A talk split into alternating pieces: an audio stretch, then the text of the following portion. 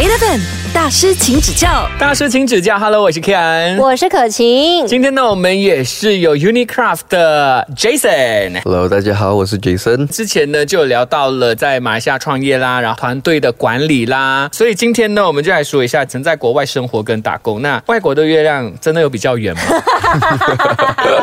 有吗？嗯，我觉得还好吧，每个国家的文化都不一样。好像我之前在澳洲六点钟，然后 shopping mall 全部都关到完，那时候一去到的时候是会不习惯。我讲哇，怎么这群人不爱赚钱啊？怎么六点就下班了？然后我就 所以你就觉得，哎，我们马来西亚人很爱钱，是不是？对。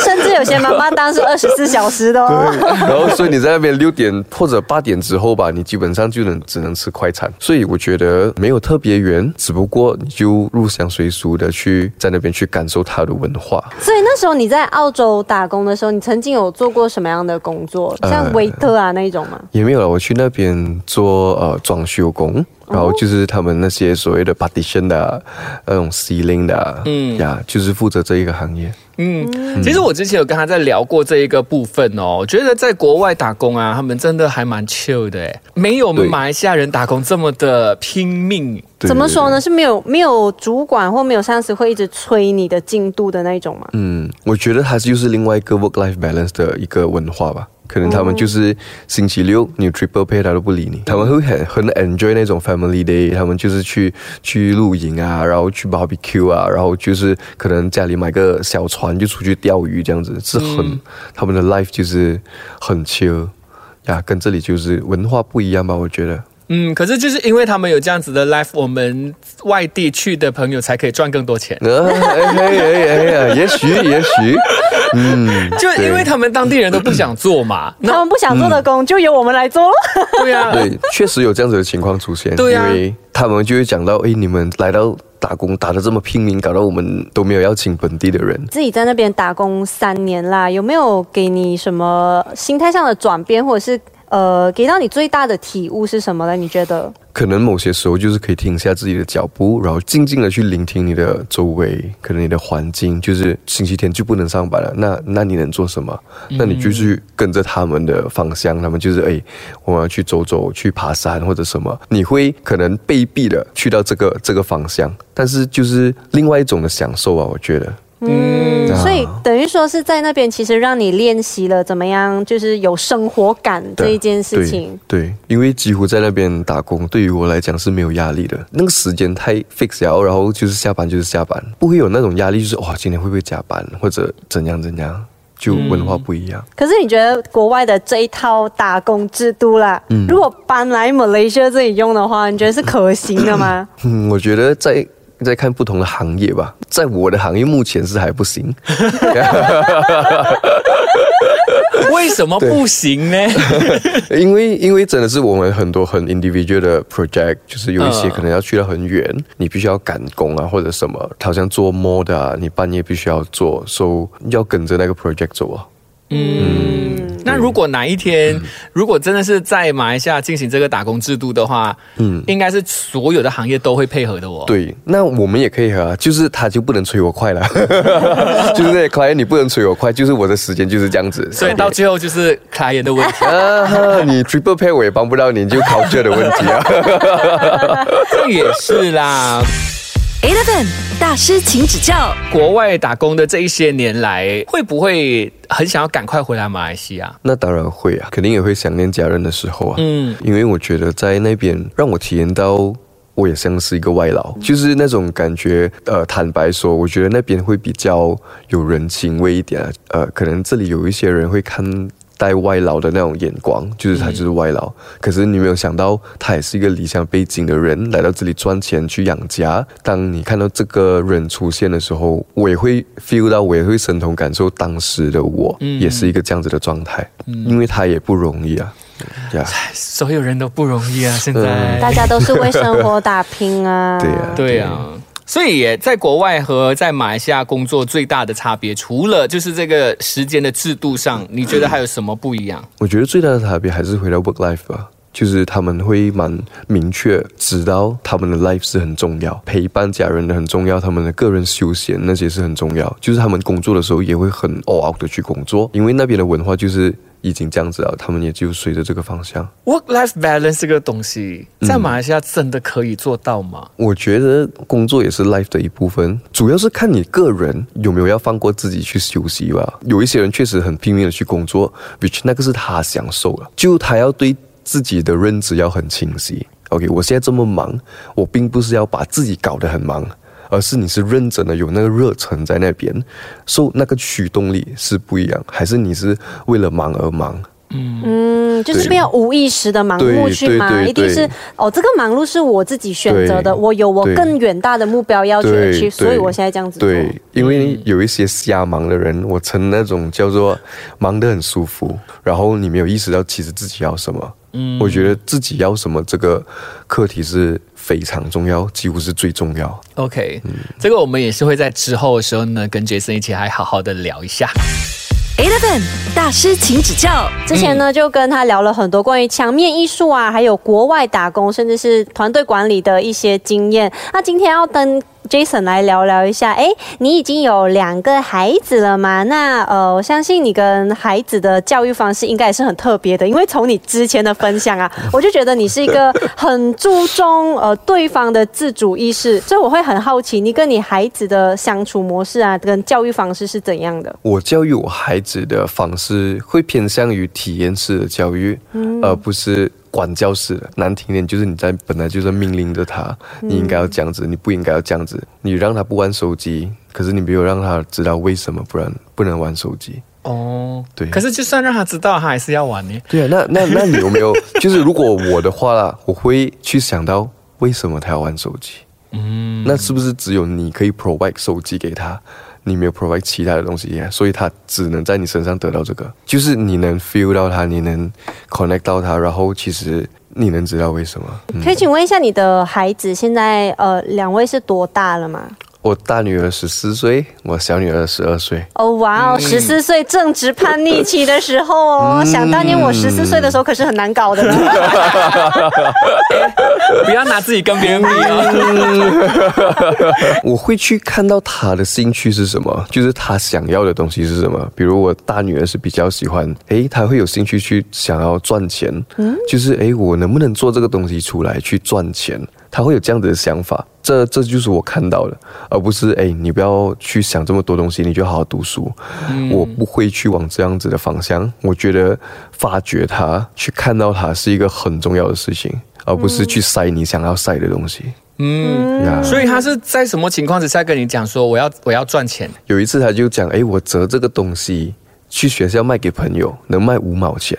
这个成本就非常低而已，可能不到一毛钱，我就觉得哇，你有这个想法很好。学校就是不允许这个东西嘛，我就跟我女儿讲，不重要，你去试吧，你去体验吧。嗯，如果老师找你的话，你找我。或者是你你在家里折宝宝，帮你放上 Facebook 卖。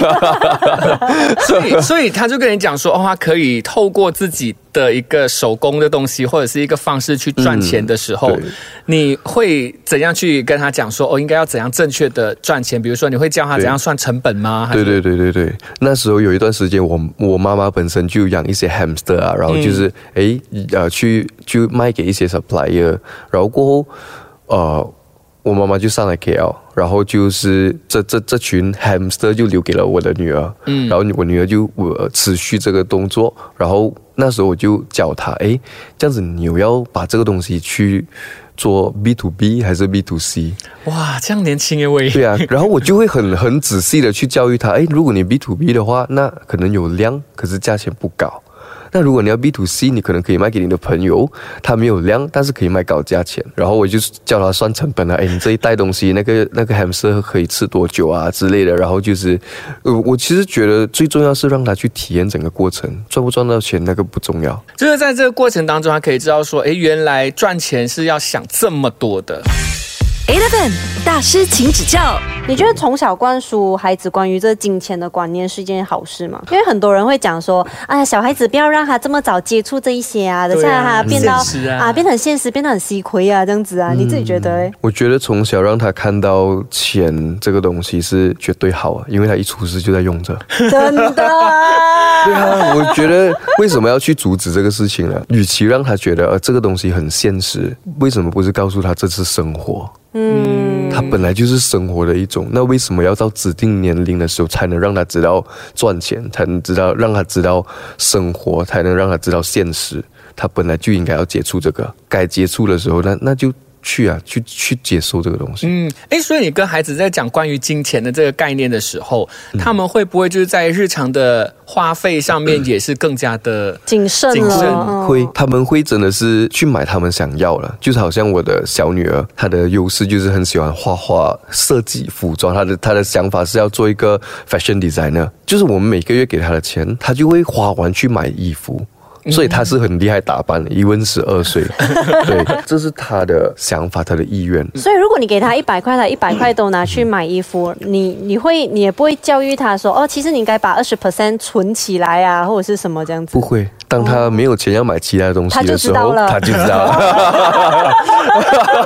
当他当他想要去买零食的时候，没有钱的时候，那我就会跟他说，那你知道你应该要怎么做了。都不需要去教你。哎，这样我问你哦，你觉得啊，教育一个孩子啊，你要教他怎么存钱比较对，还是教他怎么赚钱？我相信大家都能知道，我是想要让他赚钱。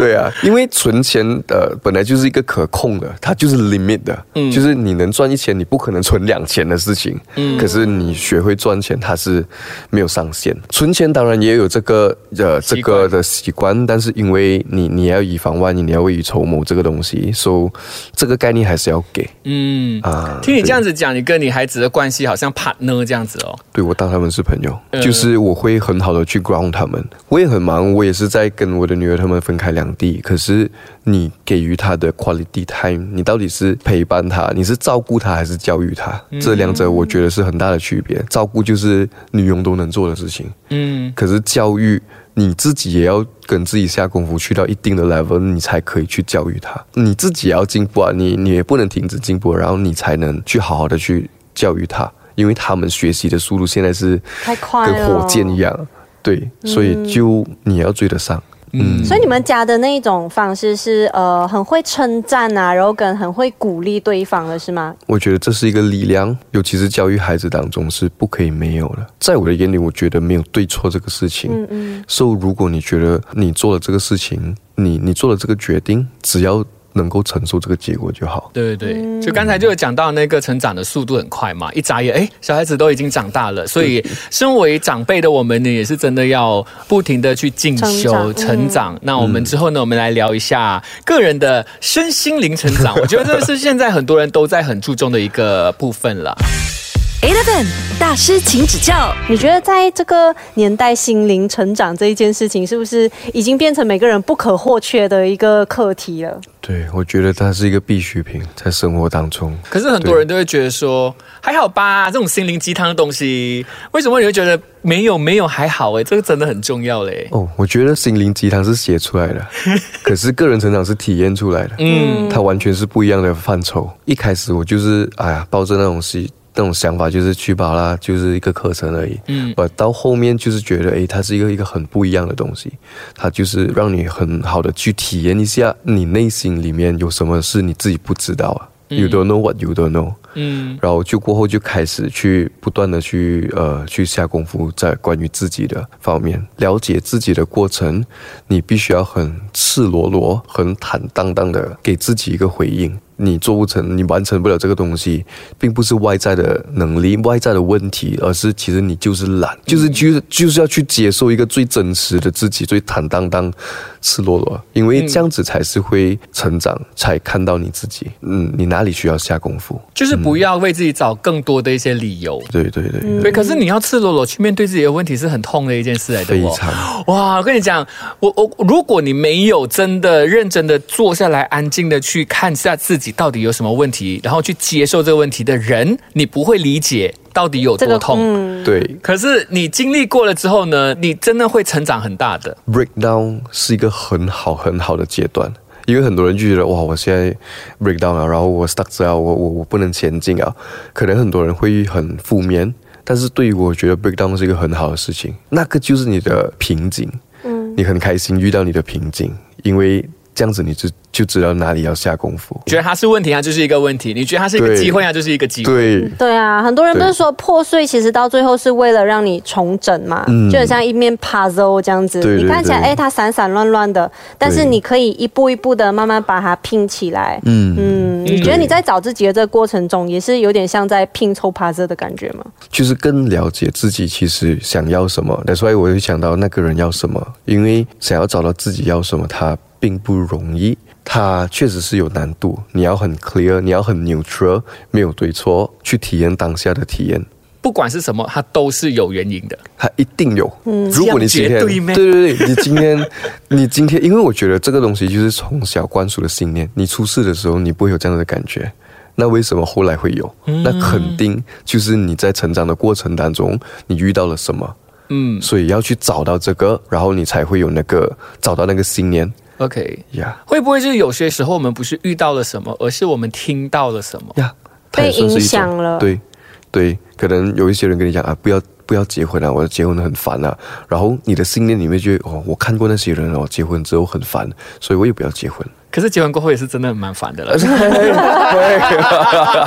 嗯 但是没有没有结婚也是很烦的。怎样都烦的，看自己怎么样去想完了。嗯，对啊，就是去对啊，去探索一些你不知道的事。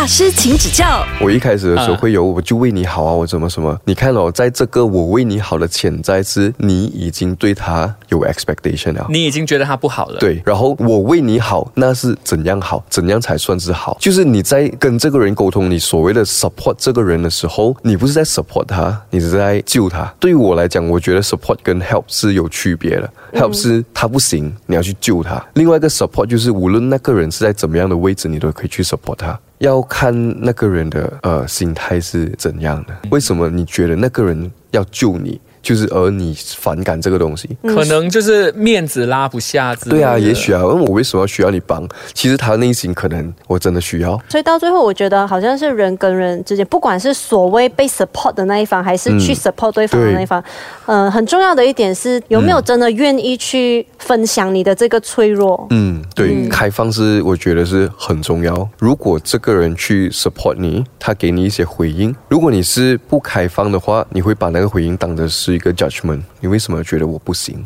那如果我们在生活上遇到身边这样子的朋友啦，然后我们看到可能又很不忍心，很想要去 support 他帮他，你觉得我们可以怎么样做？我觉得啊，那就要看你怎样去 support 他了。就是要用心的去真的跟这个人 connect，让他也感受到你其实真的你是要帮他，但是还是回到后面，我也不是救世主。如果你不伸手的话，那 next 哦，算是身心灵成长的一个过程当中，有一个东西要学会，就是放弃。嗯，你要放弃自己的某一些东西，你要放弃你身边的人。嗯可是这一个有一些人会觉得你为什么会变成这么现实？你没有经历过那个过程，你是不知道为什么我们要放弃这个东西的。所以我们都不要成为被放弃的人。我们都要努力的打开自己，不管是要成为那个被 support 的，还是主动去 support 别人的。对，呃，你觉得你现在跟以前有什么最大不一样？有什么事情我先会问回自己，关于我自己的是什么？比如我跟一个人吵架，那个人让我生气的话，其实不是那个人的问题，是我自己的问题，因为我收到的 message 会让我生气。为什么这句话会让我生气？会让自己整个人的速度变慢了，就是你不会急着想要证明什么。对，嗯你想象一下，那个人两秒钟就能让你生气，你是多么的脆弱。然后就是，对啊，你的力量都给他，真的，你还好意思生气咩？对啊，之类的啦，对啊，我要学习反过来去审视自己的情绪来源是哪里，对然后再找到自己心里面的，可能是某个 phobia，、嗯可能是你内在小孩没有被满足的一个部分。内在我觉得小孩对，好好跟自己的内在小孩沟通，相信我们都可以成为越来越强大的人啊。是的，我们这五天呢，要谢谢 Jason 跟我们分享，谢谢，谢谢大家。Eleven 大师，请指教。